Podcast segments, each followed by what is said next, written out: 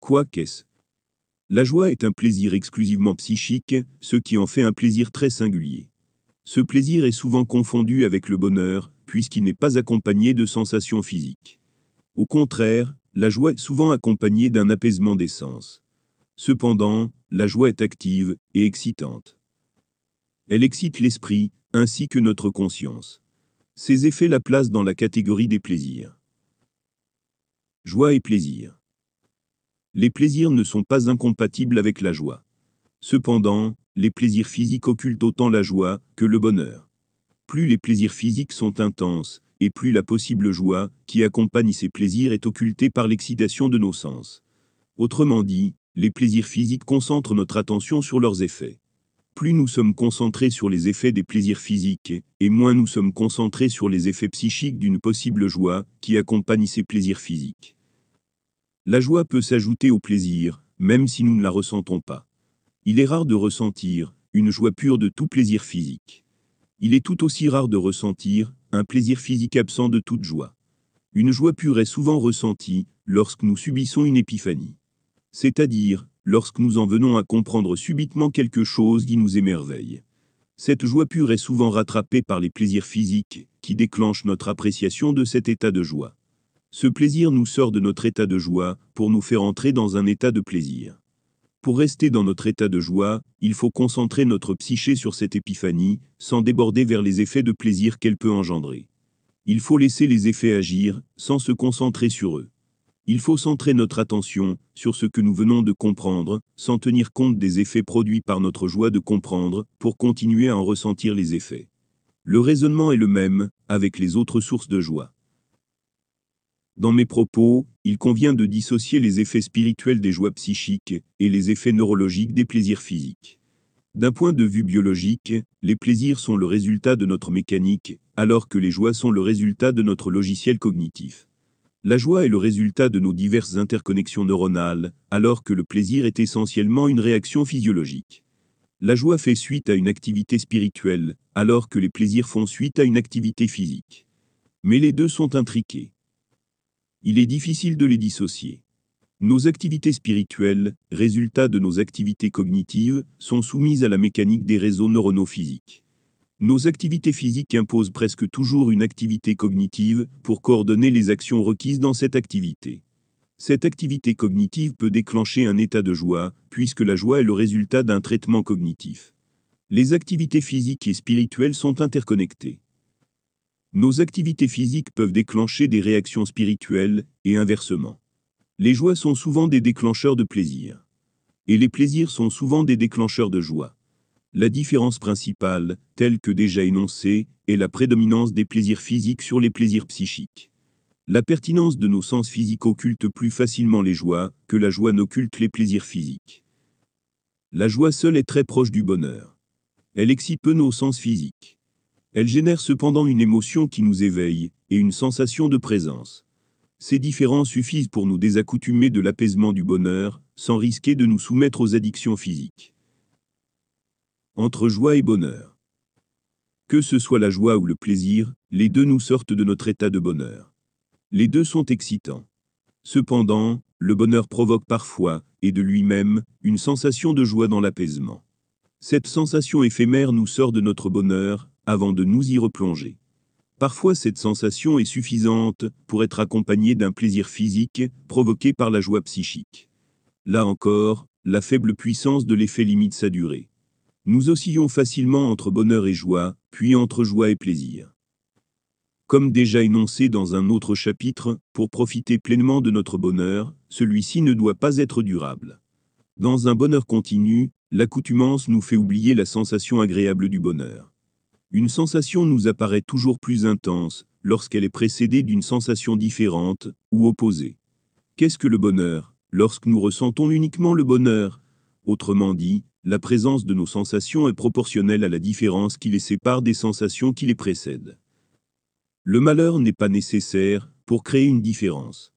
Les plaisirs ont déjà été cités en exemple, comme un premier moyen pour créer une différence, sans tomber dans le malheur. La joie en est un second, plus doux. Particulièrement lorsqu'il s'agit d'une joie épurée de tout plaisir. Cependant, la sensation de joie est une sensation proche du bonheur. Sa douce excitation est suffisante pour se différencier du bonheur. Mais sa faible différence réduit l'effet de sensibilisation, contraire à l'effet d'accoutumance. L'effet d'accoutumance applique aussi sur ces faibles tentatives de sensibilisation. Plus nous oscillons entre bonheur et joie, sans autre variation, et plus l'accoutumance fait son œuvre. Nos sensations subissent un jeu de force opposée entre sensibilisation et accoutumance. La sensibilisation est réactive à la variété. L'accoutumance est réactive à la récurrence. Pour assurer un effet de sensibilisation, il nous faut varier les différences. Il nous faut parfois passer du bonheur à la joie, et parfois passer du bonheur au plaisir. Parfois passer de la joie au bonheur, et parfois passer de la joie au plaisir. Parfois passer du plaisir au bonheur, et parfois passer du plaisir à la joie. La méthode paraît simple. Cependant, elle est difficile à maîtriser dans un contexte où notre concentration et notre attention sont sans cesse attisées et dirigées vers d'autres sujets. Un peu d'impondérable et d'absence de maîtrise est bon pour ajouter une variation capable de nous sortir du cercle restreint formé par cette proposition entre bonheur, joie et plaisir. Mais à trop subir de variations, nous nous dirigeons en direction opposée, vers la pérennité de nos malheurs. Vers l'euphorie. La joie possède sa propre échelle de mesure. Elle peut être exclusivement psychique ou fortement accompagnée d'une excitation physique. Sa forme exclusivement psychique nous permet de prendre conscience de son lien avec notre spiritualité. Ce qui se passe en nous, dans ces moments-là, est exclusivement spirituel, même si accompagné et soumis au système neuronal naturellement physique. À l'opposé, il y a la joie excitée. Le corps réagit aux stimuli spirituels. Il déclenche des sensations et des émotions particulières, très différentes des sensations des simples plaisirs exclusivement physiques, mais tout aussi excitantes. La joie devient plus active et plus addictive. Les effets addictifs des plaisirs physiques et de la joie psychique se cumulent. Le couple joie et plaisir mène facilement à l'euphorie. Cette euphorie nous donne l'impression d'être dans une vérité dépourvue de malheur. Le raisonnement inverse est aussi vrai.